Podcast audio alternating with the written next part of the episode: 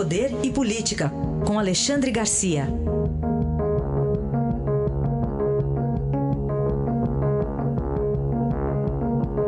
Alexandre, bom dia. Bom dia, Heisen. Bom dia, Carolina. Bom dia. E numa leitura sua aqui da pesquisa CNI e BOP, dá para ler com pessimismo e com otimismo ao mesmo tempo? Eu, eu acho que é com otimismo, mais otimismo. Né? Se a gente olhar o, o todo da pesquisa, metade dos pesquisados, dos brasileiros pesquisados, estão otimistas com o futuro. Né? Um quarto está neutro e apenas um quarto está pessimista. Né? Eu tenho lembrado aqui que quando eu era repórter de economia do Jornal do Brasil, eu cobri o milagre brasileiro e claramente não foi Delfim nem Médici, foi o otimismo, né? otimismo e entusiasmo. E a gente está vendo aí os números, na, confiança no Brasil no exterior. Agora mesmo, a CEPAL, que é a Comissão Econômica da ONU para América Latina e Caribe, está dizendo que vai ser o pior crescimento dos últimos 70 anos, um décimo por cento neste ano de PIB. E nós vamos crescer 1,1, 1,2, 1,3, quem sabe, né? Então há, há boas razões para o otimismo. Queria que você falasse também sobre essa história do, né, desse marido que foi ganhador da Mega Sena, mas dessa mulher que matou ele e também quer sair agora da cadeia, é isso? Claro, ela viu todo mundo saindo, né?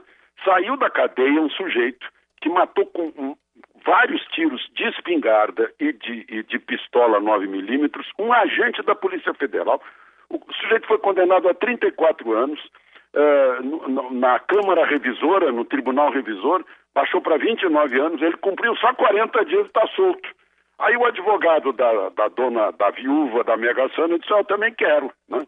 Só que caiu nas mãos acabou no Supremo, caiu nas mãos de Alexandre de Moraes, que foi o relator, e ontem disse o seguinte: não sai da prisão coisa nenhuma. Né? Ela está cumprindo é, é, cumprimento provisório da pena sob a característica de prisão preventiva. Né? Eu acho que Alexandre de Moraes está mostrando um caminho por os demais casos aí que deixam as pessoas inconformadas por causa da, da impunidade que foi criada a partir daquele 6 a 5 no Supremo. Outro assunto, Alexandre, do dia, há sinais já claros de que o presidente Bolsonaro pode vetar alguns pontos do pacote anticrime.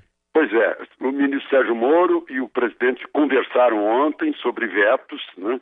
O principal veto uh, deve ser daquele. A, a Câmara criou um juiz de garantia.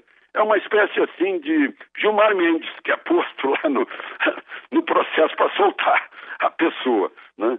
Então, eh, se isso for vetado, para derrubar o veto precisa de metade mais um, e provavelmente o veto não será derrubado. Né? Ah, então, parece que juiz de garantia não vai sobreviver ao pacote anticrime. Análise de Alexandre Garcia, que volta segunda-feira ao Jornal Eldorado. Obrigado, bom fim de semana. Aproveitem o fim de semana.